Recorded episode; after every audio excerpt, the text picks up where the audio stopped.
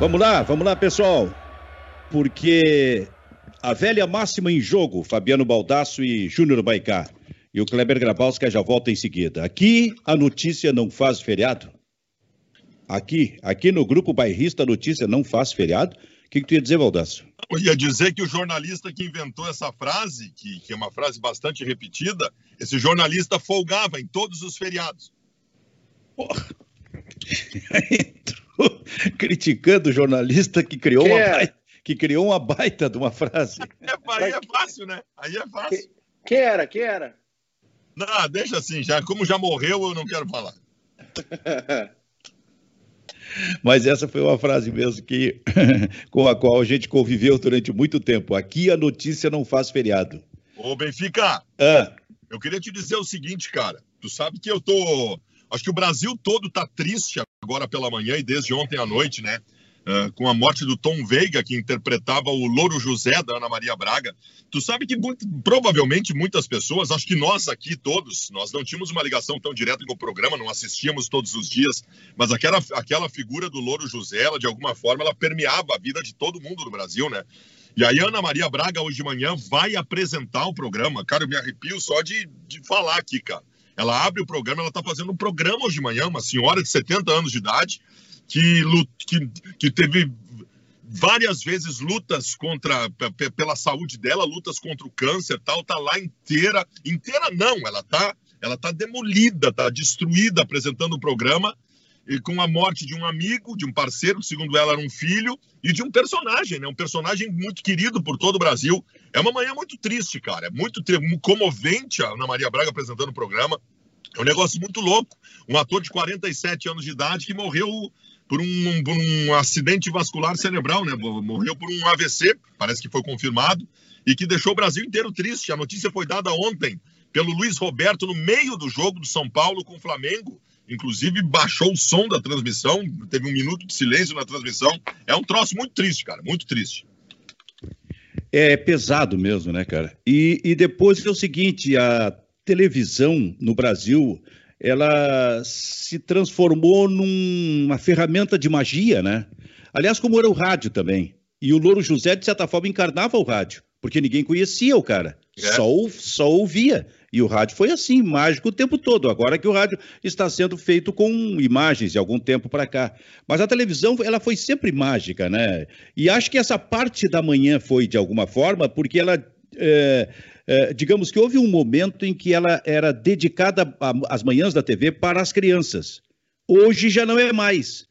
Mas alguns programas têm personagens que fazem com que, de alguma forma, esse programa esteja direcionado para as crianças. Porque a figura do, do, do Louro José era muito forte e atingia exatamente isso, as crianças, né? Quem não gostaria, qual é a criança que não gostaria de encontrar eh, esse personagem por aí, pelo shopping, e se encontrasse, a primeira coisa que ia fazer era beijar É. né? Porque estava convivendo com aquela figura todos os, todos os dias. Foi realmente um teste, eh, isso aí para também para efeito de, de profissionalismo, né? Porque é duro, mas se tem que ser profissional. E ela entendeu ontem à noite que o mais importante, a despeito da tristeza imensa, era realizar o programa, fazer o programa. E isso a gente estava comentando ontem, me eh, antes, né? Me fez lembrar do episódio da morte da esposa do, do Glênio Reis, na Rádio Gaúcha, né? Que foi num sábado a morte, e no sábado à noite ele estava lá apresentando o programa, cara, dedicado àquela companheira dele de tantos e tantos anos, sei eu, de 40, 50 anos mais ou menos. Ele estava lá no programa e até foi, é, é, digamos que o, o Paulo Santana e o João de Almeida Neto se deram conta disso, que não poderiam deixá-lo sozinho e foram para o programa também.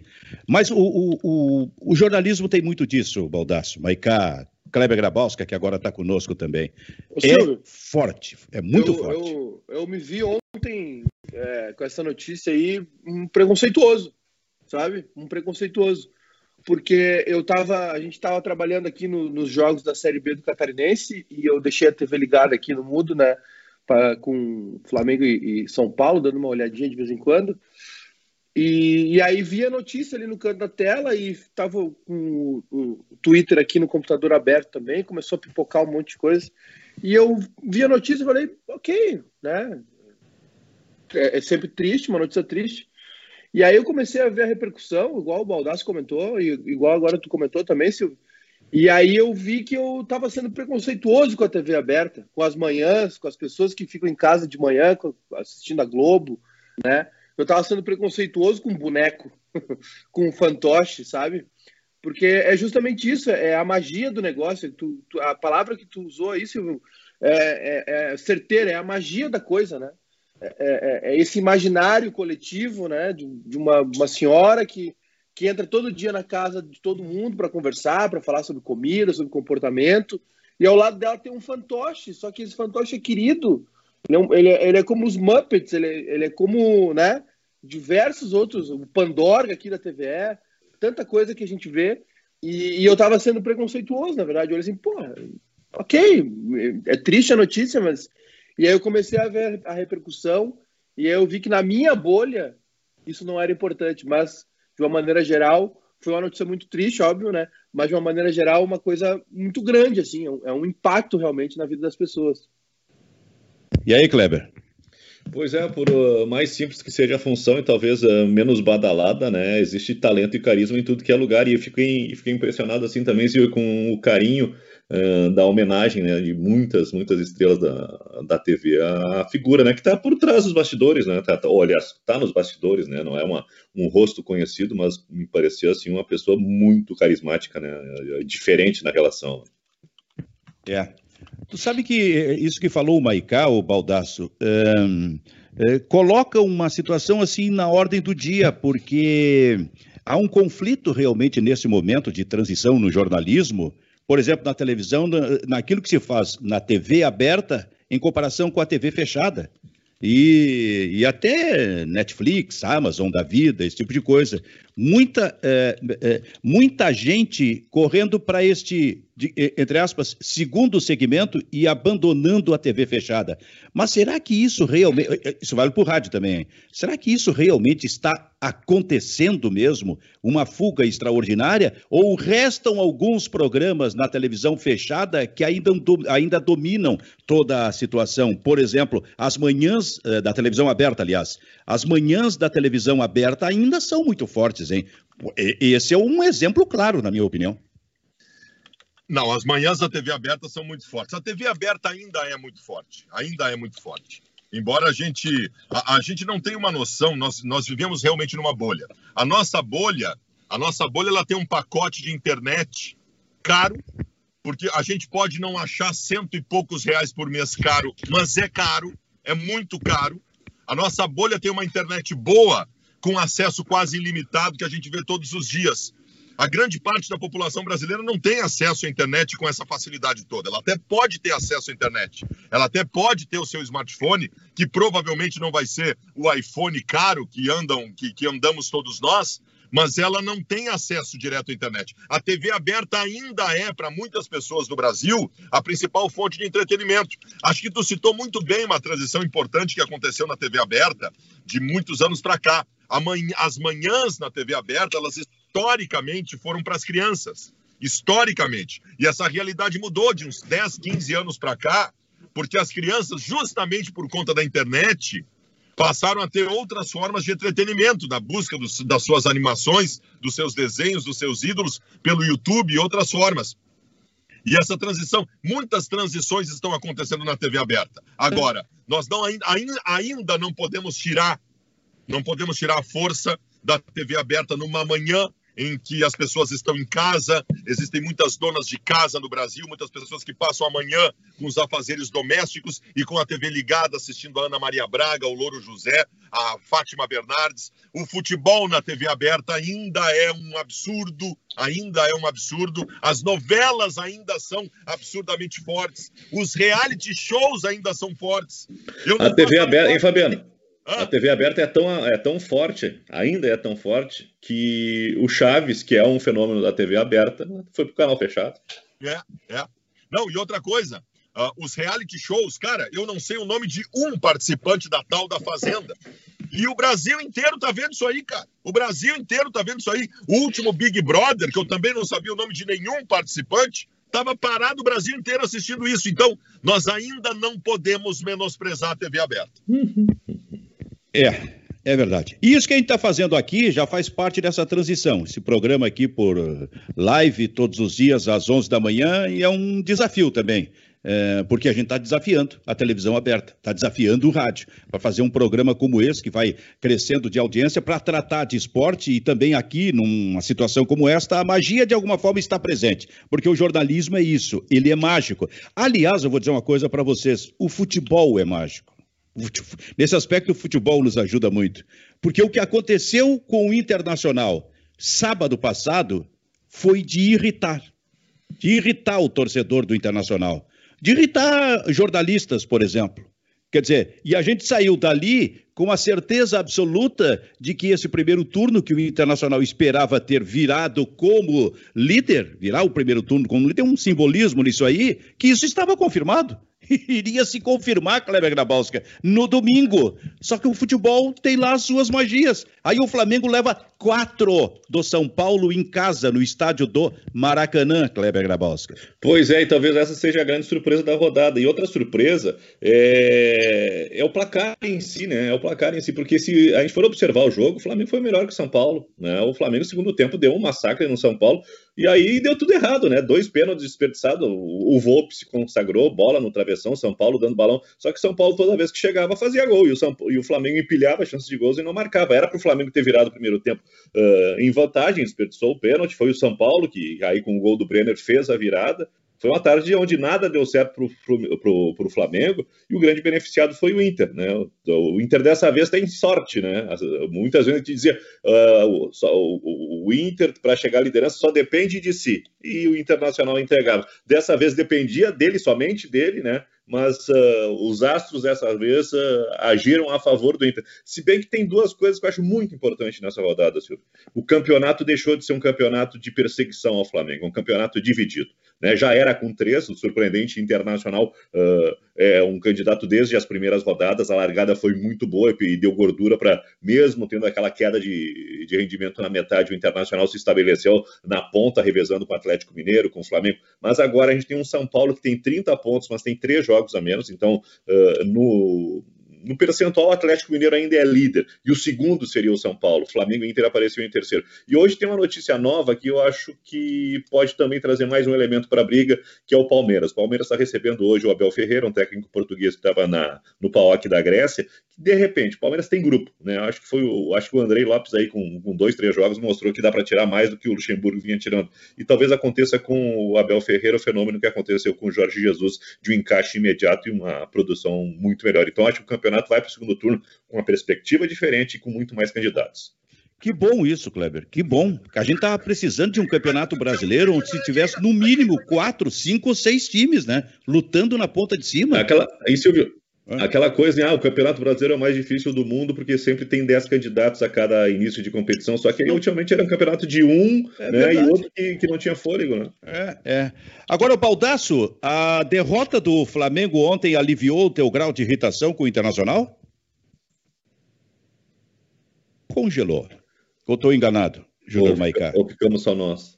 Congelou. Ou ficamos só nós? Congelou, congelou. Ele congelou? Congelou. Então ele vai gravar, ele vai guardar a tese para gente. Mas e o Flamengo, vou mandar, uma mensagem, vou mandar uma mensagem para ele aqui pelo WhatsApp. Isso. E o Flamengo, Maicá? Conta pra gente. Pois é, Silvio, eu não consegui assistir ontem o jogo, né? A gente estava nessa função aí do, no, do, do, Campeonato Catarinense da Série B, começou nesse final de semana, então foi um, um, um, é, seria um feriado, um feriadão todo de muito trabalho, mas hoje nós tivemos um jogo adiado por conta da Covid, né? O time do Eduardo Costa, lá, o Metropolitano. Uh, não consegui assistir com atenção. A gente, nós trabalhamos aqui no jogo do Inter também, né? Fizemos o, o Nando comentou no sábado. E, e, assim, foi realmente, olha, sobre o Inter foi decepcionante, na verdade, ver a forma como o Inter jogou, né? Foi totalmente diferente do que o Inter faz, sem aquela pegada, sem aquela mordida. Eu achei que o Inter não ia mais perder esse tipo de ponto, sabe? Que seria um jogo difícil, obviamente, contra o Corinthians, mas que o Inter não perderia mais esse tipo de ponto, não dessa maneira, entendeu? Que perderia batalhando, brigando, até porque esse time foi todo descansado pra, praticamente, né, para jogar esse jogo. Só que aí, cara, cabeça de treinador a gente não consegue entender. O Leandro Fernandes, por exemplo, fez um belo jogo contra o Atlético Goianiense, não entrou. O Yuri Alberto entrou aos 45 do segundo tempo, sabe? O segundo tempo inteiro o Inter jogou com o mesmo ataque que não estava funcionando. A, a, o Cudê mexeu no D'Alessandro, né? Colocou o D'Alessandro no lugar do Marcos Guilherme uma, uma substituição totalmente é, factível, enfim. Mas aí depois ele sacou os dois laterais e colocou Edenilson e Patrick de alas, né? E Johnny Nonato por dentro, mas o poderio ofensivo do Inter seguia fraco. Então, se é, é, falei sobre o Yuri Alberto, achei, achei, que ele tinha que entrar, muita gente disse: olha, uh, ele jogou ontem, pô, então, então manda o cara para casa descansar, né? Não, não deixa ele no banco e coloca o Leandro Fernandes. Só que, né, enfim, cabeça de treinador, cada cabeça uma sentença. E sobre o Flamengo, Silvio, eu estou realmente surpreso, sabe? É, porque é um time muito forte, mesmo com, com os desfalques que vem tendo, né? Um time muito forte, que não se encontrou, parece que oscila muito. Hoje o Flamengo parece que oscila muito. É, tem jogos onde ele vai e joga bem, outros que ele vai muito mal, disperso, né? É, acho, acho que tem uma questão ainda da, da, uma ressaca da troca do treinador, mas mesmo com os desfalques, é um time para ganhar, né? Não é um time para tomar quatro do São Paulo. Então, assim, é, eu concordo com o Kleber, acho que a briga segue em aberto. E, e o Nando tocou num assunto é, importante, viu? É, no, no, no, jogo de sábado, que é o São Paulo. O São Paulo tem uma penca de jogo a menos, Silvio. O São Paulo está ganhando corpo nessa competição. Né? O São Paulo tem, tem 30 pontos e tem uh, três jogos a menos que Inter e Flamengo, por exemplo. O São Paulo tem nove jogos, nove pontos em disputa ainda. Né? A gente sabe que o time oscila, que o Fernando Diniz às vezes não inspira muito, muita confiança, mas o São Paulo é um time de chegada, né? um time de tradição, um time de camisa. Então acho que nesse, nesses quatro aí a gente vê realmente a briga: Inter, Flamengo, Atlético e São Paulo. Ô Baldasso, tu tá me ouvindo, Baldasso? Não, não tá ouvindo. Tá com é problema de. O Baldasso tá com problema de conexão, Silvio. Tá tentando resolver. Pô, mas que loucura. Bom, sem o Baldaço, acho que vai aumentar a nossa audiência. Não, hoje é dia de ouvir Baldaço. Ah, muito bom. Aí, então ele vem daqui a pouquinho. Silvio... Ô, Baldaço, tu tá, tá me ouvindo, Baldaço? que troço maluco. Vai ter que sair desse carro aí. Acho eu... que o problema é o carro. Fala, Kleber. Eu tô vendo aqui os três jogos que o São Paulo deixou para trás no Campeonato Brasileiro do primeiro turno, né? É o jogo da primeira rodada contra o Goiás. É um jogo contra o Ceará em Fortaleza e um jogo contra o Botafogo. Nenhum difícil. Quais são os jogos mesmo? Goiás, em Goiânia, ah. Ceará, em São Paulo, e o Botafogo uh, em São Paulo. Tu, tu, afirma categoricamente que nenhum é difícil. Ah, não, o jogo do Ceará é em Ceará, tá, tá certo, tá? Dois tá. fora. E o Botafogo em casa, nenhum é difícil. Tu, tu mantém isso aí, que nenhum é difícil? Não, olha, o time que quer brigar. A, a, gente, a, gente, a, gente, vê a realidade, a gente vê a realidade colorada, né? O Internacional é. vai para alguns enfrentamentos e deixa os pontos pelo caminho. Esse, né? esse é o detalhe, né? A, a, surpresa vai acontecendo, né? Ô Baldasso, tu tá me ouvindo aí, Baldasso? Porque eu vejo o Baldasso na tela, viu, Cleber? Vejo ele movimentando as mãos, a mão para ajustar ali o celular, mas ele não fala. Agora o é. homem ficou, ficou mudo. Tá com problema de conexão, Silvio. Realmente a internet. Pois é, tá... mas tu tá vendo aí na tela ele aí? Ele tava até há pouco, acho agora. Eu tô, tô com ele aqui na tela, rapaz. E se mexe, se movimenta. Agora, Maicá, quando tu dissesse o seguinte eh, sobre o Internacional, que tu entendias que o Internacional ia agora manter aquele negócio de daqui a pouco não ser surpreendido desta forma, né? Eu pensei, eu pensei na hora o seguinte, que não era exatamente isso, porque às vezes tu até jogando bem, tu acaba sendo surpreendido. Estão falando aí que o Flamengo dominou o São Paulo, por exemplo. O que eu achei que o Internacional ia manter era a ideia, era o ritmo, era a intensidade, era o movimento do jogo contra o Flamengo, por exemplo, depois de passar um, um, um, meio de, de, semana usando jogadores reservas. Isso eu achei que o Inter ia. Isso me parece mais grave. Eu achei que o Inter iria manter e, manter e não manteve. E aí a gente volta à temporada do Inter, que foi de oscilações, ô Kleber, nesta questão do movimento de intensidade do Internacional. Te perguntou na sexta-feira, Silvio, se o Inter poderia ganhar. Eu disse, não, se o Internacional repetir uh, a qualidade do jogo contra o Flamengo, ou então um, um, modelo que usou contra o Santos, que foi a melhor atuação do Inter do Campeonato Brasileiro, ou que uh, fosse tático e, e, competente o suficiente, como foi o Atlético Mineiro, usando uma uh, dessas estratégias, ou usando as três em combinação, o Internacional poderia uh, vencer o, o, Flamengo e o Corinthians. E o Nando até disse esse é o jogo que o Inter pode ganhar, né? Foi a projeção do, do Nando na sexta-feira, e a gente tinha essa, essa ideia de que o Internacional ia encarar o jogo como né, a manutenção da liderança, como um grande enfrentamento. O que eu vi foi o Corinthians mordendo, né? O Corinthians querendo sair do, do sufoco e o Corinthians marcando em cima, né? O Internacional já no começo do jogo começou a, a não ter saída de jogo, né? o Zé Gabriel errando muito passe, a zaga muito exposta no primeiro tempo, era muito mano a mano, era muito contra-ataque com a zaga correndo de costa para o gol, numa delas vazou. E depois, no segundo tempo, quando o Inter tinha que ter repertório, ter criatividade, né, ter intensidade, o Internacional foi muito burocrático, né? Chegava na intermediária e ficava rondando, rondando, rondando, não sabia o que fazer, né? Eu, eu, eu não me lembro, assim, talvez no início de cada tempo, uma possibilidade de gol, mas eu não vi o Internacional criar volume e transformar esse volume em chance de gol. O Corinthians, acho que teve muito mais perto de fazer o 2 a 0 e até de fato fez, e depois o gol foi anulado, do que o Internacional chegar ao empate. Interessante é que o Internacional enganou bem, porque aos 20 segundos de jogo, ele entrou como quis na área do, do Corinthians e o Edenilson perdeu o gol. Enganou bem, parecia o Internacional do primeiro tempo contra o Flamengo. Agora, Ô, esse. Silvio, Oi. Silvio, só, só fazer uma menção: esse time do Corinthians, meu Deus do céu também, olha, não tem absolutamente nada. Um bando de jogador ali apaixonado pela madrugada, Otero, Casares, Luan. Olha, vou te falar, o melhor em campo foi o Ramiro, viu? O Ramiro segue do mesmo jeito, né? Não se entrega, brigando por toda a bola. Oi. Se, se ser apaixonado pela madrugada é problema, tu não vai poder participar do programa, então.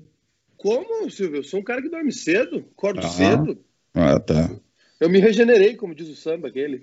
Sim, sim, sim, sim. Ô, Baldaço, tu ficou congelado um bom tempo. Nós te... ou, ou, ou é o teu celular ou é o carro. Um dos dois está com problema aí. É a era do gelo. era do gelo. Mas eu quero te dizer, a pergunta que eu te fiz quando tu congelou, e eu acho até que foi pela pergunta, é que o, a derrota do Flamengo ontem alivia um pouco a tua irritação com o Internacional? Não, não alivia. Não alivia e não pode cegar. Aliás, eu tenho medo que alivie, porque se aliviar, nós colorados vamos começar a ficar cegos em relação aos problemas do Internacional. Benfica, não foi uma. A atuação foi patética, um Inter embonecado, de salto alto, sem foco. Aliás, eu começo dizendo o seguinte: o time titular do Internacional jogou dois jogos em 15 dias, por conta dessa palhaçada de preservação de time, de colocar time reserva.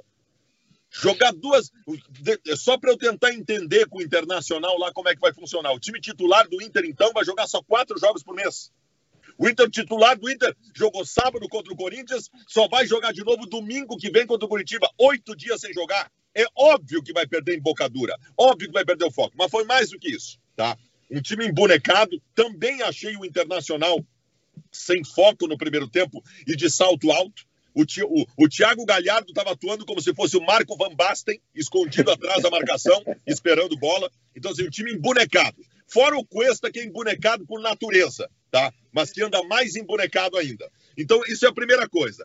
Mas eu quero, antes de qualquer análise individual, Benfica, responsabilizar o treinador por aquilo que eu considero mais grave. Porque isso que aconteceu no jogo contra o Corinthians não está descolado de uma realidade que é a realidade do Cudê no Inter. O, o, o time do Inter do Cudê, ou ele sai bem, sai vencendo o jogo, ou não vai vencer o jogo. Ele não vai virar uma situação ruim. O Cudê não vai encontrar uma solução para mudar jogo no internacional. Todos nós fomos surpreendidos, e eu admito isso, eu também fui, que o Corinthians tenha jogado contra o Inter e no primeiro minuto de jogo a gente viu que o Corinthians não ia ser agressivo. O Corinthians deu a bola para o Internacional. Isso me surpreendeu. Surpreendeu o Cudê também. Só que isso foi com um minuto de jogo, cara. E os 90 minutos não se encontrou solução para isso. O Cudê não encontra soluções para mudar uma realidade de jogo. Eu nem peço que ele mude o esquema dele, mas que crie uma característica diferente no time para mudar a realidade de jogo. O Internacional se submeteu àquilo que o Corinthians quis fazer o jogo todo. E outra, as trocas do Cudê. O Cudê é muito mal em trocas, cara. O Cudê erra quase que invariavelmente. O Cudê estava perdendo o jogo entra para o segundo tempo com o mesmo time, que eu até não condenei, porque eu imaginei, bom, ele deve. No papo, ele vai mudar a postura do Internacional. Não mudou, aliás, ele não muda nunca o time no intervalo, o time nunca volta melhor. E aí, ele coloca o D'Alessandro num jogo em que tudo que tu tá precisando é ser mais vertical, e com o D'Alessandro tu vai ser, tu vai ser o inverso disso, tu vai ser o menos vertical possível.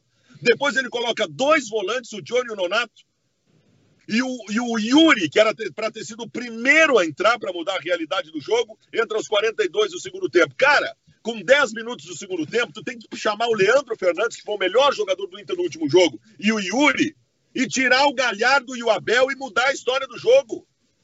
Cara, o Cudê foi muito mal, muito mal, porque ele foi surpreendido por uma postura do Corinthians e não teve capacidade de mudar a realidade do jogo, nem na postura do time e nem nas substituições que ele fez. Foi muito grave o que aconteceu em São Paulo, porque se o Cudê não começar a encontrar soluções para isso, o Inter não vai ganhar nada, Benfica. O Kleber. Sim, o Maicá. Tenho muitos recados aqui, a hora que tiver um espacinho então, aí para ler. Então vamos lá, começa, começa, começa aí. Então tá. É, todo mundo aqui, o pessoal está comentando também a questão do, do Inter e Corinthians, né? Tem aqui o Paulo Couso, que está pedindo para a gente mandar um abraço para ele, fã do Baldaço. Uh, ó, o, o, Felipe Lima diz que não consegue ver uh, o, o, Quero ver se o Galhardo aguenta o puxão para o segundo turno. Quase impossível. O cara é ser humano, não uma máquina. Mas estava descansado, né? Não, estava descansado e outra. E outra ele, ele foi expulso de uma maneira infantil e absurda e não joga contra o Curitiba na próxima semana, tá? No domingo. Ele vai jogar amanhã, porque amanhã deve ser time reserva. Ele tem que jogar amanhã. Porque senão o Galhardo vai passar 12 dias sem jogar. Aí, é da, aí vamos dar férias pro Galhardo, é isso? Nesse momento? O Galhardo tem que jogar amanhã. Tem que jogar amanhã. Fala, Maicá. É, o Guilherme Teixeira, ele, eu quero uma sessão de recortes de vídeo retrô só do Baldaço e o Cacalo discutindo Cuesta e Kahneman. Tá todo, os colorados estão na bronca com a história não. do Cuesta, né? Não, mas não tem problema nenhum. O Kahneman não tá jogando nada. Eu não tenho problema nenhum. o Kahneman. O, não, desculpa. O Cuesta não tá jogando nada. O Cuesta não está jogando nada. O Cuesta está tendo uma temporada patética. A, a, a, o Cuesta parecia uma foca no jogo contra o Corinthians, naquela entrada que ele deu. Ridículo. O Cuesta tem que ir para o banco de reservas agora. Eu não tenho problema nenhum de admitir isso. Só que o problema é o seguinte, meus queridos. Tu vai colocar quem no lugar do Cuesta? Cadê o tal do Lucas Ribeiro? Cadê o Lucas Ribeiro? O Inter tem umas coisas maravilhosas. O eu, tenho, Ribeiro... eu, eu tenho a solução para isso. Ah. Eu tenho a solução. Ah. Eu acho que o Inter tem que jogar com um zagueiro só. Rodrigo Moledo tira todos os outros zagueiros e, e, e, o Rodrigo Moledo no meio, num, num lado o Musto e no outro o Rodrigo Lindoso. Eu acho que tem não... que ser assim. Tá, pode ser. Porque, cara. Tu acha meu... que eu estou ironizando? Não, eu acho que sim, e acho que tu tem razão em ironizar. Mas agora, essa, essa questão da, de quem colocar no lugar do Cuesta é um troço fantástico. O Lucas Ribeiro custou 1 milhão e 200 mil reais ao Inter no empréstimo. O Inter paga 450 mil reais de salário para ele todo mês. E ele não apareceu em nenhum momento, cara. E aí vem, vem, de dentro do Beira Rio aquela coisa assim, ó. O Cudê, o Cudê não gostou dele. Mas aí, que nem o Cezinha. O Cudê não gostou do Cezinha. Cara, os caras estão treinando uma vez por semana. Como é que é esse não gostou? Eu quero ver esse não gostou, porque senão fica esse não gostou nos intramuros. E aí fica só a palavra do Cudê contra a palavra de todo mundo. Eu quero também chegar a uma conclusão sobre o Lucas Ribeiro, mas eu só vou chegar se ele jogar. Então tá errado isso, cara. Ô, Kleber, é, eu tenho falado aqui que a questão do internacional uh, defensiva não está em apontar um jogador, né? Porque já embarcou nesse processo o Zé Gabriel, eh, o Cuesta mal, o Rodrigo Moledo, quando entra, o Inter sofre três gols numa partida, dois no outro. Quer dizer, qualquer zagueiro, de alguma forma, está embarcando nisso aí. E que o processo é mais de estrutura defensiva do Internacional. E isto me chama atenção, Kleber, porque logo no início em que o modelo foi colocado pelo técnico Eduardo Cudê, ele tinha dois zagueiros e mais um volante para jogar entre os zagueiros, para fortalecer esse movimento defensivo do Internacional, e, e, que era o Musto. E à frente do Musto, por exemplo, um outro volante, o Rodrigo Lindoso, para dar mais força defensiva ainda para esses movimentos de meio do Internacional, com a saída, por exemplo, dos laterais. Mas cadê esse movimento defensivo, essa estrutura defensiva que engole tudo que é zagueiro, hein, Kleber? Pois é, e a gente não citou o Bruno Fux, né? Que foi a, a primeira aposta do, do Cudê. Aliás, o Cudê nem era técnico, ele pediu para que o Bruno Fux fosse lançado no jogo contra o Atlético Mineiro. Uh, tu, tu, lembrou bem também esse aspecto aí de dois, dois volantes de marcação, dois volantes de posicionamento, né? Mas uh, o sistema defensivo, tu pode mexer as peças, né? Que ele continua vazando. E a gente viu isso no jogo contra o Corinthians, que é um time olha, muito mais coração, muito mais vontade, e alguns jogadores mobilizados em alguma coisa, do que um time realmente de, de qualidade para botar o Internacional contra as cordas quando for, como foi principalmente no segundo tempo, né? O Internacional correu muito isso. E o Vitor Cuesta é uma, é uma coisa que a gente não.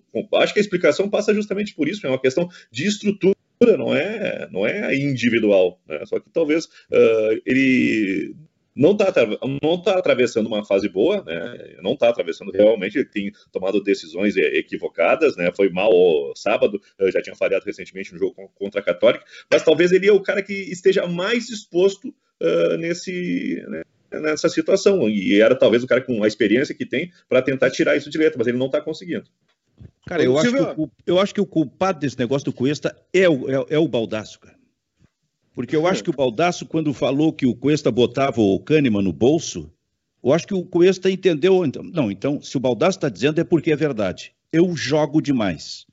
Então, este sou eu. Assim eu me apresento.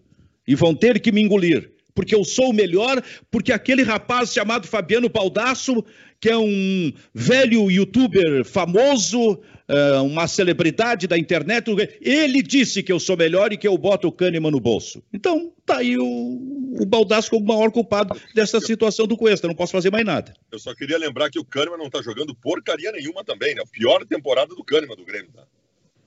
Fala, Maicá. Ô Silvio, só, só para dizer pro pessoal aqui no YouTube, tá? Que eu tava lendo, eu sigo lendo os recados, acompanhando aqui, conversando com o pessoal, mas é para deixar um like aí no canal, se inscrever no canal, dá um like aí na, na, nossa transmissão também, né? Ficou assistindo aí, não, não deixa o like aí. Aí eu fico bravo, tem 200 pessoas assistindo e o pessoal não está curtindo aqui a, a, a, nossa live no YouTube. E para falar também que está na tela aí os lances, né, de Inter e Corinthians, para quem não assistiu ainda, uh, o 1 a 0 do Corinthians. Agora sobre essa história do Kahneman e, e Cuesta, viu, Silvio? Eu, eu fujo um pouco disso, desse tipo de coisa, porque sei lá, não sei, não, não, não é muito a minha. Mas uh, eu uh, e sobre essa, essa fala do Baldaço aí que o Kahneman não tá jogando nada, eu acho que não é isso, sabe? Eu acho que eu acho que Kahneman e Jeromel uh, seguem jogando bem. Só que teve uma queda muito forte aí depois da, dessa, dessa, desse lance do Covid dos dois, viu? Agora, quando o time vai mal, puxa todo mundo para baixo, né? O ano do Grêmio realmente não é muito bom, mas ainda assim, é, nessa discussão toda, eu sempre vi o Kahneman melhor que o Cuesta. Isso eu sei. Já faz Principal, tempo. Principal, principalmente no Grenal da Libertadores, do Beira-Rio, onde foi 1 a 0 que o Grêmio estava sem o Jeromel, e o Kahneman foi realmente um líder ali. Foi uma das melhores partidas dele pelo Grêmio, inclusive. Ele organizou toda a zaga do Grêmio, jogou junto com o Rodrigues ali, organizou a saída de bola do Grêmio. Foi uma grande partida dele. Mas realmente o time do Grêmio às vezes está dando uma oscilada também. Eu acho que é o mal de todo mundo, né? Não tem nenhum time constante. O Galo teve uma queda, o Flamengo oscila, o Inter parece que vai engrenar e não vai. O Grêmio, aliás, o Grêmio está constante, né? Jogando mal. Agora, esse negócio do Fio Baldas, esse negócio do técnico do Internacional, né, a gente, quando eu digo a gente, é nós jornalistas, como um todo, vamos, nós vamos ter que acertar esse processo. Porque uma hora como, como agora, por exemplo, tu está possesso desde sábado com o, o técnico do Internacional. Mas daqui a pouco o Internacional faz um enfrentamento daquele contra o Flamengo ou assume a liderança do Campeonato Brasileiro e aí a imprensa, os jornalistas, meia culpa, talvez. A gente joga o o, o, o, o, técnico do Internacional lá para cima. E aí, depois que ele participou, então, do Bem Amigos, daquela forma lá do, do, do programa, que faz perguntas realmente muito fortes para os seus entrevistados, é, aí sim, ele ficou consagrado no Brasil. Então, nós precisamos. Nós precisamos acertar esse processo. Eu acho, eu acho que esse processo de embonecamento do Inter passa por isso. Eu gostei muito do, desse, desse termo que o Fabiano usou na, na live dele hoje, de, de, ou no vídeo que ele gravou hoje de manhã, né? O embonecamento do Inter. Acho que Internacional foi muito badalado, acho que uh, cresceu, no, cresceu no salto. Mas ver esse negócio aí de tá certo ou tá errado a respeito do comportamento e das decisões do Cudê, o, o Domenech também falou isso, né? Uh, ele disse, cara, eu não, eu não consigo entender esse imediatismo na imprensa brasileira. Eh, quando tu ganha, tu, é, tu não só é o melhor do mundo, como tu é imbatível e o melhor do planeta. Tu perde um jogo, tá tudo errado, né? Ele, e olha que o, o, Flamengo ele não foi, ele não foi, ele não foi mal. O resultado foi péssimo, mas o Flamengo jogou dentro do padrão que vinha jogando, né? Ele perdeu dois pênaltis, né?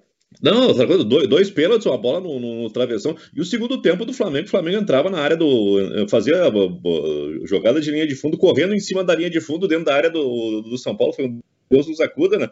O, o 4x1 ele, ele é legal para o campeonato, mas o, o, jogo, foi, eu acho que até foi, eu vou dizer, eu, vou assumir, eu, eu, acho que foi injusto. O São Paulo não jogou tanto para tocar 4x1 no Flamengo, foi, foi circunstância da partida, a competência do São Paulo. Ô Baldasso, quando eu propus a reflexão, tu, tu ia falar, tu começou a rir aí, o que que, que Não, tu sabe, sabe o que, que acontece? Sim, tem isso que tu tá falando. Mas é que o Internacional vai muito bem quando enfrenta adversários que, que querem atacar quando o Internacional enfrenta adversários agressivos, como foi o Flamengo, o Internacional vai lá e marca com seis jogadores a saída de bola, tranca a transição e tal.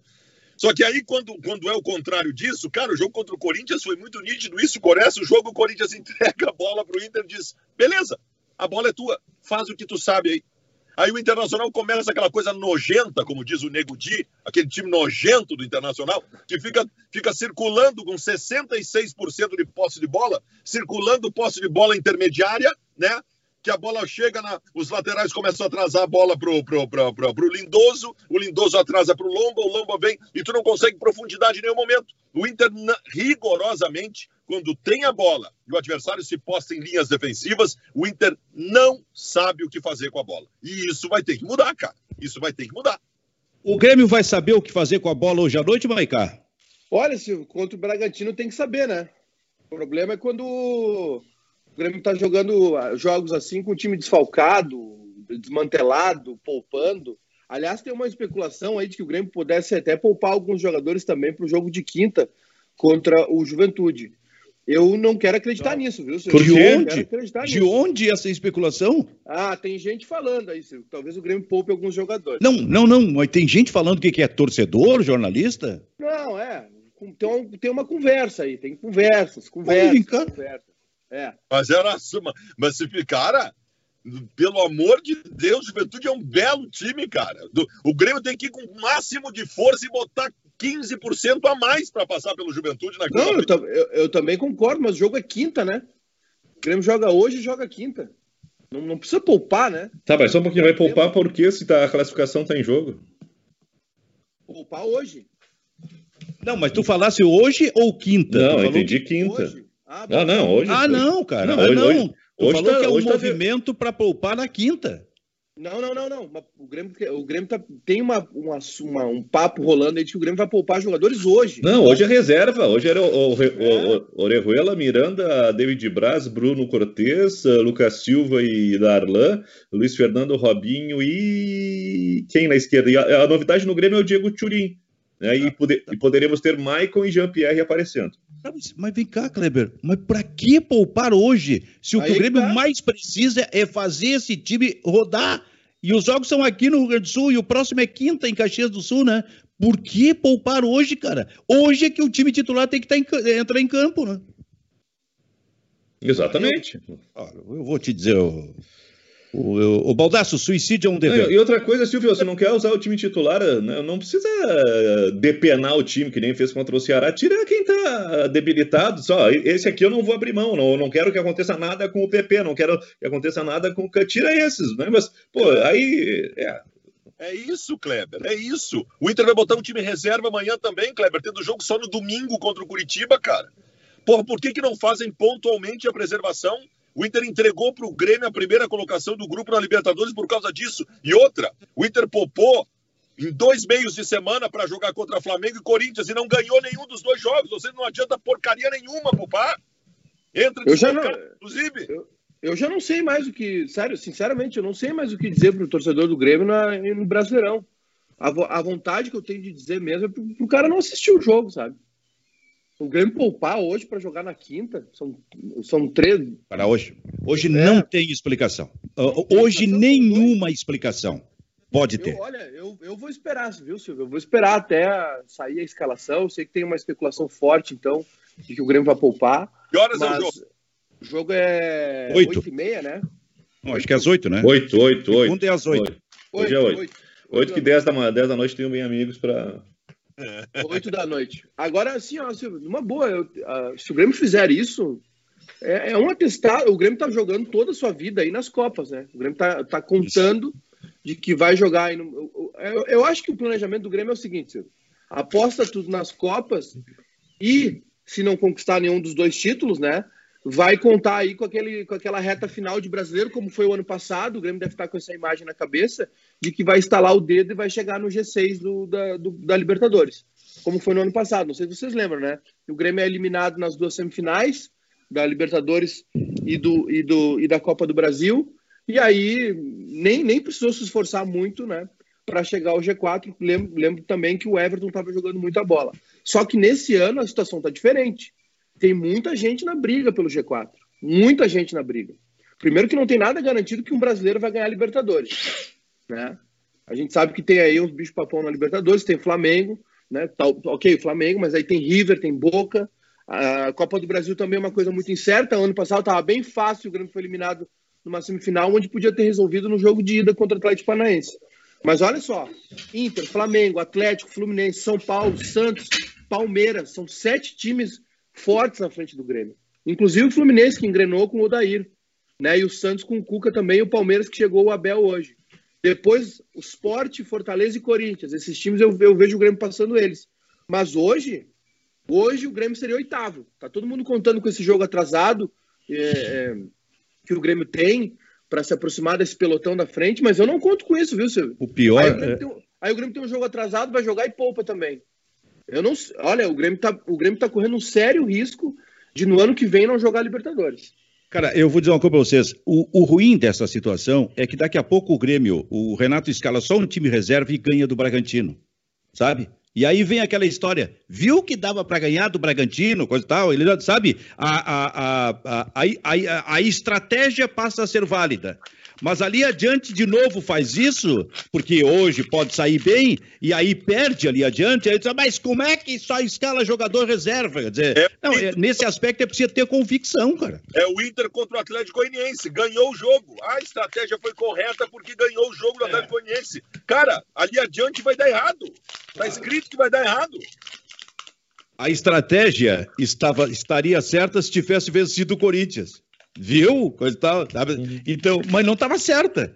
Porque lá, e, e menos mal para o Internacional, que foi horroroso o time do Atlético Goianiense. O Internacional está é, classificado para a próxima fase. Agora, esse negócio de daqui a pouco. O, aliás, o Maicá, o que, que o pessoal está dizendo aí? Daqui a pouco o Renato escalar time reserva. Eu não consigo acreditar nisso. No jogo é, de hoje ó, à noite contra o Bragantino. Não consigo. Ô, Silvio, o Grêmio está a um ponto do Palmeiras, né? Mas o Palmeiras também tem um jogo a menos. Palmeiras tá Como com assim, um ponto atrás? Não tá um ponto atrás? Tá um ponto atrás do Palmeiras. Um? Só? O Grêmio tem, 20, o Grêmio tem 24, Palmeiras 25. E o Palmeiras joga hoje contra o Atlético Mineiro. É. E o Grêmio hoje faz o seu 18 jogo também. Os dois têm um jogo a menos. Mas aí pro Santos são seis pontos já. Né? O Santos fecha o G6. O Santos, é, o Santos São Paulo com 30, Fluminense 32, Atlético 32. Tá todo mundo se confiando nesse, se apegando a esse jogo atrasado do Grêmio, né? Mas não quer dizer nada. Inclusive o Renato. Nada. Inclusive o Renato, né? É realmente, olha, o, Grêmio tá correndo um sério risco aí de ficar fora da Libertadores 2021. É o que eu penso. Porque o futebol que o Grêmio está jogando não autoriza dizer que, olha, o Grêmio é um sério candidato a ganhar essa Libertadores. E aí não é. ganha a Libertadores, fica no meio do caminho. E aí vai ter que buscar isso pelo Campeonato Brasileiro. Por isso que o Campeonato Brasileiro tem que ter atenção como ele e não colocar num jogo como esse de hoje contra o Bragantino time reserva. Não tem por que colocar hoje time reserva jogando na próxima quinta-feira diante do Juventude. Claro, daqui a pouco tu poupa dois ou três em função da situação. O jogador está sentindo esse tipo de coisa. Agora, o time completamente reserva. O Baldasso, não tem motivo, não tem é, motivo. Baldasso, quando tu mexe nesse teu celular aí, uh, pra que que é? Pra mostrar tá, os teu, teus poucos cabelos ou esse teto solar aí desse teu carro aí?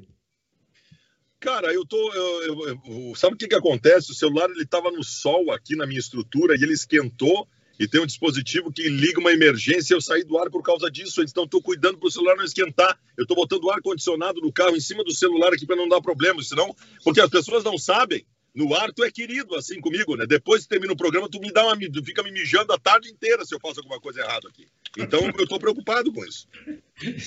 É verdade. Tu vai ter que ter nesses dias em que tu não tá em casa, tá aqui para fazer um programinha que vem mais tarde aí, que ninguém assiste. Ninguém assiste. Ô, Meneghetti, ninguém assiste esse teu programa aí, ô Meneghetti. Ah, eu assisto. Não pensa eu que assisto. alguém assiste esse teu programa aí, Meneghetti. Eu então, tu vai assisto. ter que. Tu, tu vai, é mesmo? Tu vai ter que arrumar um estúdio, então, aí, Baldasso, só pra ti. Estúdio Fabiano. É que nem o negócio do camarim, aquele lá. Camarim, Fabiano Baldasso, tem que ter um estúdio Fabiano Baldasso. Isso aí, isso aí. Vou ter que ver isso mesmo. Ah, vergonha, porque daqui a pouco vai para uh, é, como é para maquiagem. Aliás, Bom, ô, Silvio, é. ontem o Juventude ganhou 1 a 0 do Guarani, viu? Uh, pois é, rapaz. Juventude se mantendo firme. Parece que essa briga aí pela última vaga na Série A vai ser no, nos finalmente. Ô, ô Maicá, dá uma olhadinha nessa escalação do Juventude, ver se o Juventude poupou os titulares. Deixa eu pegar aqui. Eu, eu vi, eu, vi, eu vi que o Cajá jogou, que o Bochecha jogou, que o, que o Carné jogou, uh, o, o, zagueiro Wellington jogou. Esses quatro eu vi, mas eu acho que o, o Breno não jogou. Foi, foi time titular, viu, Valdacinho? Ô, Klebinho, foi, foi time titular. Cajá, Capixaba, Bochecha... É muito longe o jogo, né, gente? O jogo é quinta-feira, não teria é. como botar. Porra, pelo amor de Deus, né? É, Breno jogou também. E vamos dizer assim, ó, vamos pegar esse Juventude, vamos pegar o Juventude e o Grêmio, tá? Uh, os dois estão vivos na Copa do Brasil. Né? O Juventude quer campeonato brasileiro. O Juventude não, não, não, priorizou nenhuma competição, foi o que tinha de. Pode até ter faltado algum titular no, no time do Juventude, mas manteve uma, uma, uma estrutura forte para as duas competições. E o Juventude é. tem muito menos potencial que o Grêmio. Né? o, o, Dalberto, o, o, Dalberto, não jogou, viu? Mas eu acho que, se eu não estou enganado, o Dalberto foi expulso no último jogo. Eu posso ter essa, ah, essa, essa, ilusão. O time foi, foi praticamente. Foi, o time é o titular, viu? O time é o mesmo que jogou contra o Grêmio, só com. As, com não jogou o Dalberto, centroavante, jogou o Rafael. Rafael Silva. Fala, Kleber. Então, o, a respeito do, do poupar ou não poupar, o Maiká vai se lembrar, né? O Renato, na segunda rodada contra o Ceará, ele colocou o time reserva, time completamente reserva e já sinalizou: o Campeonato Brasileiro não nos interessa. É, o Grêmio deixou de ganhar aquele jogo e depois ficou um tempão sem ganhar, e acho que até sem marcar gol, não, tô, não, tô, não, não tenho a lembrança uh, precisa disso. E, e naquela época, o, o, Renato ele ficou, sei lá, dois meses no Rio de Janeiro, né, por causa da, da, do isolamento social. E aí eles, até eu tô cansado com essa viagem, né? Então acho que esse negócio de campeonato brasileiro, que ah, estamos interessados, estamos em três competições uh, e, e, lutando pelo título nas três, isso é um papo furado que nossa, só, quem quiser, só quem quiser acreditar, acredita, Fabiano. Para que isso não pareça normal, eu só quero lembrar para as pessoas o seguinte: quando, quando as, a, a, a, os rapazes e as meninas do telemarketing do quadro social do Grêmio ligam para convencer as pessoas a se associarem no clube, sabe o que, que eles dizem para as pessoas? E no internacional é a mesma coisa? Olha, se associe ao Grêmio, porque o Grêmio disputa o Campeonato Brasileiro, a Libertadores, a Copa do Brasil. Tal. Eles não dizem, quando vão tentar a associação de alguém, o seguinte: olha, nós vamos disputar esse ano, esse ano nós vamos priorizar as Copas. O Brasileirão, tu não vai, nem te interessa pelo Campeonato Brasileiro, não, nós, nós não vamos jogar o Campeonato Brasileiro brasileira ano. Na hora de convencer alguém a virar sócio, ninguém diz isso. Isso é um desrespeito com quem é sócio do clube. Eu, eu, eu teria outra ideia, outra estratégia para o marketing de, asso, uh, de associação do, dos gremistas e colorados, do, do, no caso do Grêmio. Oh, uh, uh, se associe, você vai acompanhar todos os jogos do Grêmio na Libertadores, na Copa do Brasil, na, na Arena, e vai ganhar de, de, de, prêmio o Campeonato Brasileiro. O brasileiro tu não precisa pagar. Isso aí, não paga o brasileiro, até porque nós vamos jogar com reserva. Ô, Maiká, o que, que o povo está dizendo, hein? O pessoal está dizendo que eu sou muito amargo aqui, Silvio. Ah, é. tu é muito amado, sim. Tu é um queridão. Todo mundo gosta de ti. É. Só, eu, eu sou a velha da praça. estão dizendo que tu é amado ou amargo? Amargo. O Alan Pereira falou, o Maiká tá muito amargo. Eu disse, não é que eu estou, eu sou. É diferente. Tem o suquinho, tem o suquinho do supermercado. É, exatamente. Às vezes... roleta, tô... docinho, docinho ou azedo, depende do dia. Eu tô sempre azedo. O Felipe, o Felipe Lima disse que o brasileiro não é uma obsessão pro Grêmio. Nunca foi, eu acho, né? É. A, a, Fernanda Pilate... ganhou, ganhou, ganhou duas vezes por acaso. Isso. É. A, Fer, a, Fernanda Pilate disse que não perde um programa os, os donos da obra, por causa do baldaço. os donos da obra é muito bom. O Kleber, Falar nisso, tu não tá em casa hoje, Kleber? Não, não, hoje eu, hoje eu vim ah. para Paraí. Eu aí fui brindado aqui em Paraí, porque a, a casa é. da, do, do seu Jorge e da dona Tude, os pais da Jorge, é. ficam a, a 100 metros do cemitério. E aqui uhum. é uma cidade que tem 7 mil habitantes, com alguns hábitos bem interessantes. E aí eles têm uma missa às 9 da manhã no, no cemitério, uma missa ao vivo, né? Com um padre, com. Daí, é às sete e meia da manhã estavam testando o sistema de alto-falante. Ah, onde tu anda? tu fugiu da obra em casa e uhum. o serviço de alto-falante? Isso, isso. Aí tem uma, tem uma coisa espetacular da obra, Silvio. Sexta-feira, eu tinha que lavar roupa, né? Aí eu disse, tá, vou abrir a máquina aqui, vou botar a, a roupa para lavar. Aí eu não conseguia abrir a, a, tampa da máquina, porque o pessoal empilhou no corredor um monte de saco de cimento, então tu abre a porta, a porta não abre o suficiente para tu conseguir tirar o, aquele recipiente para botar sabão em pó. Então fui lá eu paletear todos os sacos de cimento, tá, agora dá para abrir. Até para lavar roupa eu sofro. Ah, eu, eu me assustei naquele, naquele dia que a gente estava no programa, eu me assustei, porque eu, eu, eu, sou muito atento a essas coisas. O Kleber tem que tomar cuidado, porque esse pedreiro dele eu acho que é psicopata porque ele bateu no mesmo ritmo, o martelo dele, durante uma hora, com espaços de dois segundos entre uma batida e outra, sistematicamente. Ele não parou para respirar. Isso, isso, é, isso é, um, é um distúrbio. Isso tem alguma é. coisa errada aí.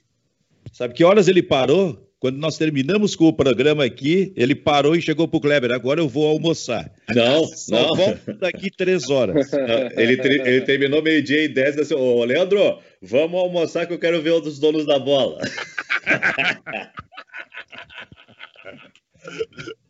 Fala, ô Maiká. Ó, o Alan Pereira tá perguntando também se hoje, além de dizer que eu tô amargo, ele tá perguntando se hoje tem gol do, do Diego Turim. Provavelmente teremos ele em campo, viu, meu, meu querido? Deve, deve jogar, sim, o nosso glorioso centroavante aí, o Diego Churin. E sobre o Gaston Ramírez, viu, Silvio? Ainda segue a negociação. O Grêmio já abriu o jogo, né? Dizendo que sim, tem interesse no jogador, mas é um, é um stick puxa esse negócio. Tem horas que ele tá próximo, tem horas que ele quer ficar. A Sampdoria pede tanto, o Grêmio oferece tanto. É um negócio realmente muito complicado. O Grêmio tem um, um emissário lá na, na Itália com autorização, né, para negociar por ele. E 11, segue... 11 dias para fechar o negócio, né? É, a janela tá fechando, viu? Aliás, se tá fechando. E, Maica, e que baita negócio que o Inter fez no final de semana, hein? Com o Yuri Alberto? Que... Não, com o, o, ah, não, Maurício. Não, porque eu lembrei de ti no... quando o Yuri Alberto entrou, o Cudê chamou o Yuri Alberto aos 45, a gente estava transmitindo o jogo, comecei a rir porque eu lembrei de ti, né? É, é brincadeira. Uh, e, é uma, e, é uma, circunstância parecida. Uh, a gente tá, o pessoal do Cruzeiro estava indignado. Como é que tu vai contratar o Pote que ele vai me largar um guri de 19 anos que tem um potencial imenso, é jogador de seleção de base? Aí eu estava investigando, é que o Cruzeiro ele está numa pindaíba tão apertada que ele estava devendo um monte de dinheiro para o empresário do, do Maurício. E aí, uh, como surgiu esse interesse do Inter, o empresário mais ou menos, só, vou fazer o seguinte, vocês colocam o jogador no Inter e a gente renegocia essa dívida. O Cruzeiro nessa atacada e ganhou, não sei se ganhou o, o Potker, né, mas atingiu o objetivo que queria. O Filipão queria o, o Potker no time dele e se livrou de uma dívida, acho que de, de, de 3 milhões de reais. Né? Financeiramente foi um bom negócio para o Cruzeiro. Foi mais ou menos o que o Grêmio foi obrigado a fazer na questão de liberar o Ramiro para o Corinthians. O Baldasso, o Maurício vai chegar para ter chance? Ele tem 19 anos, ele não está maduro, ele tem que fazer 27 para estar maduro o suficiente para jogar no Internacional. Não tem idade suficiente. Cara, o Maurício é um jogador de categoria de, de, de, de seleção de base. Ele, ele fez um gol em cada jogo nos amistosos da semana passada. Em cada jogo ele fez um gol. É um jogador de qualidade que preenche meio campo eu, eu tomara, né, Benfica? O que, que eu vou te dizer? Tomara que ele apareça aí no, no final de semana o seguinte, eu tava fazendo a live, aí vem a notícia do Potker, o Potker tá fora do jogo, né? Porque acertou com o Cruzeiro. Pá, maravilha. Hoje é o dia do Peglo. Hoje o Peglo passa a ser a primeira opção. Aí o Peglo ficou fora do banco. O homem não botou o Peglo no banco de reserva. Porque ele tá machucado, não? Opção não. técnica. Opção técnica. Porra, aí, aí, cara, aí é pra desanimar. O Inter tem um monte de guri bom para aparecer, cara. O Johnny, esse que entrou na hora errada no jogo, esse guri é muito bom jogador, cara. Esse guri tem que brigar por titularidade no Internacional. O Inter tem o meia esquerda. O, o Cudê reclamou esses dias que não tem jogadores dribladores. Ele só tem o Patrick, que é driblador. O Matheus Monteiro que foi o extremo esquerda da Copinha, ele é driblador. Só que o Inter tá com essas coisas agora. O Cudê não gostou. Como assim o Cudê não gostou, cara? Que papo é esse não gostou? Eu não vi o cara jogar, eu não vi o cara nem ficar no banco, não gostou do quê? O Inter tá treinando uma vez por semana, cara. O Inter tá treinando uma vez por semana porque tá sempre viajando, vai e vem e tal. Como é que foi o suficiente para daqui a pouco tu abrir mão de um jogador porque o Cudê não gostou? Que papo é esse? Cara, essa do Peglo, quando, quando eu vi lá o banco de reservas, ele não estava, eu achei que estava machucado, né? Que a gente até falou aqui da fragilidade física do Peglo, eu achei que estava machucado. Não foi opção. Opção. Não fica no banco. É. é. Por isso é que eu falo sobre convicção. Mas também não interessa, né? Se ficar ou não ficar no banco, não joga. É, e se entrar, vai entrar os 45. O, o, Cudê, o Cudê, depois do jogo de Goiânia, disse que eu quero dois caras pro meio, um atacante e um zagueiro. Então, o Lucas Ribeiro não vai jogar, né? E o, e o Peglo vai esperar. E, mas esse atacante pode ser o Maurício? Não, eu acho que o... ou, não é o Maurício? Não, eu acho que o Maurício é o meio do meio. Eu acho que o Maurício é Bosquilha. É. Mas vai trazer o Inter. A janela fecha dia 9 de novembro. Agora, o Inter vai trazer mais um jogador de meio campo. E deve ser um jogador de mais estofo. Essa semana vai ter. Não. Eu vou dizer para vocês uma coisa. Eu não, olha, se, se, eu sou jogador de futebol, o cara me chama aos 45 do segundo tempo, eu agradeço, mas eu não entro. Ah, eu digo, bato no ombro do professor ali, bah, muito obrigado, professor, mas, o, o jogar, Júnior... jogar três minutos não dá, velho. Obrigado. Os caras condenaram o Cezinha. O Cezinha foi capitão do Inter na Taça São Paulo. O contrato dele está terminando daqui um mês. Ah, ele não foi aproveitado nenhuma vez do profissional do Inter, tá? Ele ficou treinando, treinando, botaram sequer no banco de reservas. Aí, faltando um mês para terminar o contrato, chamaram o Cezinha. Cezinha, nós precisamos que tu vá lá para baixo de novo jogar no Sub-20. E o Cezinha disse: Não, senhor, eu não vou. Eu não vou. Ué, vocês não me testaram para nada, tô quase saindo do clube, vocês vão me rebaixar agora. E aí tem gente que acha que o Cezinha tá errado. Que o Cezinha se assim, subordinou ao clube. Vem cá, ninguém é palhaço, cara. Ninguém é palhaço, meu. Ô, Silvio. é, cara, essa questão do Cezinha é interessante, porque ele vai acabar jogando em algum outro time. Tá acertado com o Botafogo. E aí? E aí? Diga, Maicá. Tem o, o nosso Lucas Weber aqui mandou o, o tweet do Cruzeiro, tá na tela aí, viu? O tweet que o Cruzeiro anunciou o Potker, e até no tweet o Cruzeiro, o Cruzeiro, é, Cruzeiro atende pedidos de Filipão e acerta a contratação do atacante William Potker o, o, o Cruzeiro só voltou a dizer assim: olha só, a culpa não é nossa, viu? Foi, isso aí é o treinador que pediu. Se der errado, a culpa não é minha, é do Filipão. É. Foi isso que o Cruzeiro disse nesse tweet. Bom, ou seja, é, sabemos o risco que estamos correndo. Tá, mas eu vou dizer para você do seguinte, tá? O Potker na Série B do Inter em 2017 foi muito importante, muito importante. Vamos ser justos também. E em que ano? 2017. Uhum. Faz tempo. Futebol é dinâmico. Mas Já diria. Quem é que dizia? O Meira, né?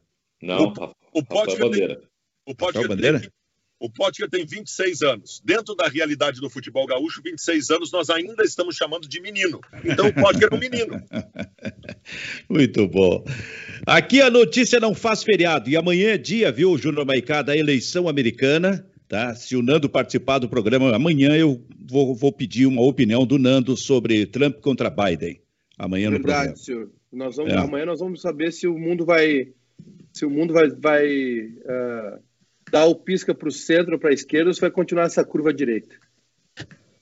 Foi, foi uma opinião bem rápida, né? Bem sucinta, né, Kleber? Né? Do, é. do, do nosso analista político Júnior Maicá. É, mas eu acho que, eu acho que bem precisa, né? O, o, o mundo ele está se endireitando de uma forma errada, né? Ou está errando de uma forma direita. Uh, e tem uma questão que eu achei muito interessante. O Trump disse assim que primeiro ele vai festejar a vitória e depois ele vai contestar os números de voto, dos votos. Né? É uma coisa assim muito, muito tranquila e transparente a, o mundo no, a, pela visão norte-americana e trumpista. Ai, ai. Às vezes eu fico analisando, mas é só para mim se esse programa aqui é de esquerda ou de direita. Mas eu fico só para mim com essa, essa análise aqui. Ô, Maicá, ô, ô Baldaço, será que. Um, uma questão bem objetiva. Se o Atlético Mineiro ganhar do Palmeiras hoje, o Atlético a, a, a, assume a liderança? Assume porque vai a mesma pontuação que o Inter, mas vai ter uma vitória a mais e um jogo a menos. Tá, e o jogo é em Palmeiras, né? É em Palmeiras. Kleber. Com, com o Cebola de técnico ainda. Hum, mas o, tec, o, novo técnico parece que chegou hoje chegou, pela manhã. Chegou a hora pela manhã. Isso. Chegou Fala, Maicá. Silvio, tá todo mundo aqui no nosso chat no YouTube dando um pau no Baldaço aqui. Por quê? Que o Baldaço fica defendendo o Cezinha, tá todo mundo dizendo que o Cezinha é ruim. Tá vendo? O Cezinha é ruim. O, capitão, Luiz... camisa, camisa 10, capitão do Inter na Taça São Paulo, nunca foi utilizado. E a torcida engole, a torcida engole o papo que vem lá de dentro. Parabéns a vocês. Parabéns. Isso, isso aí é mais ou menos o, o, o, Ferreira no banco e o André jogando. O Pote que ele ganhou todas as chances. A gente não sabe se o Cezinha é ruim. O Cezinha nunca jogou pelo Inter. A gente não sabe se o Lucas Ribeiro é ruim. Nunca jogou pelo Inter. O Ferreira ia ser mandado embora do Grêmio porque uh, o Renato, sei lá, ah, houve uma, uma desavença lá. Vai embora. Eu, tudo bem. Vamos dar chance para quem a gente já conhece. É melhor assim, é mais seguro. Quando o TT foi embora do Grêmio, fizeram a mesma coisa, transformaram o TT em vilão, o TT insubordinado, quer que papo Mas, é o, Baldasso, o, o, TT é a mesma coisa do Cezinho, o TT disse que eu, pô, tô, tô, tô, ganhando evidência na seleção, será que eu não, não posso ganhar uma chance? E outra coisa, porque, uh, uh, o destempero é coisa do, do, da gurizada, se não, se não, não souber tratar disso, que, que, que dirigente tu é? Não souber administrar destempero de, de adolescente, tu vai fazer o quê na tua vida? O que, que tu ia dizer, Maicá? O Vinícius Corrêa aqui elogiando sob pressão e já quer saber quem é o próximo convidado. Eu disse que eu não sei, porque eu, teve um que eu acabei vazando aqui sem querer, viu, Silvio? O pessoal fica me perguntando agora quem é o próximo convidado. Eu, aí no, na segunda edição eu acabei vazando sem querer. Agora eu não falo mais. E agora eu não sei também. Não sei mais quem é. Às vezes eu uso a expressão celebridade da internet. Vocês acham que o Baldassio é uma celebridade da internet? É, ah, sem dúvida. Tem que estar no giro dos stories todo, todos os dias? Sem dúvida, sem dúvida. O Fabiano tá para a internet assim como o Ibrahimovic está para a vida. E o Guilherme, o Guilherme fica, o Guilherme está aqui no chat pedindo o, o, Ribeiro Neto.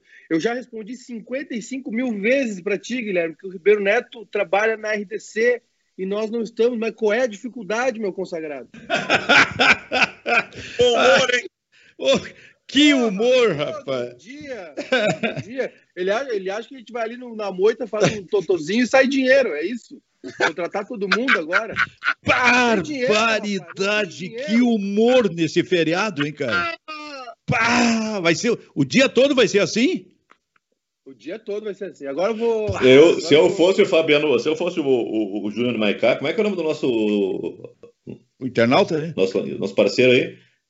O que... Guilherme? Guilherme eu, eu, eu, eu, chamaria o Guilherme, né? Contratar, pegaria um motorista particular, uma, sei lá, um carro uh, ade, adesivado do bairrista. Né? Eu tenho uma coisa que me Ia buscar o Guilherme em casa e ia mostrar toda a estrutura do bairrista, do grupo bairrista de comunicação para o Guilherme, para saber como é que é a realidade. Apresentar para vocês aqui, ó, a polenta. A polenta. Só Ô, Guilherme, calma. Guilherme, Tu que está sempre perguntando pelo Ribeiro aí pro, pro Júnior Maicá e visse todo esse destempero, esse humor do Maicá, eu só quero te dizer o seguinte: isso pode piorar hoje à noite, hein? Dependendo da escalação ah, do Grêmio. Piorar, isso Tchau. pode. Então, isso que nós estamos vendo por enquanto, Baldaço, é perfumaria. Tá, e eu quero dizer uma coisa: tô vendo essa cachorra linda dele aí. Se tu cortar, se tu tirar 50% da ração dela e pagar para o Ribeiro Neto o valor, tu tem o Ribeiro Neto aqui no programa. Porque olha o tamanho que tá essa cachorra aí, cara. Parece um capicho, parece uma capivara, tá gordinha. Então, aqui a notícia não faz feriado. O Bairrista FC fica por aqui. Quem é que falou, quem é que falou isso? isso quem falou foi, isso quem falou foi Flávio Caras Gomes. O que, que é, o Maicá? Vocês não viram ela dando tchau pra você? Ela deu tchau pra você, abanou. Ela deu, é? Vocês são uns amargos. pois é. Tchau, pessoal.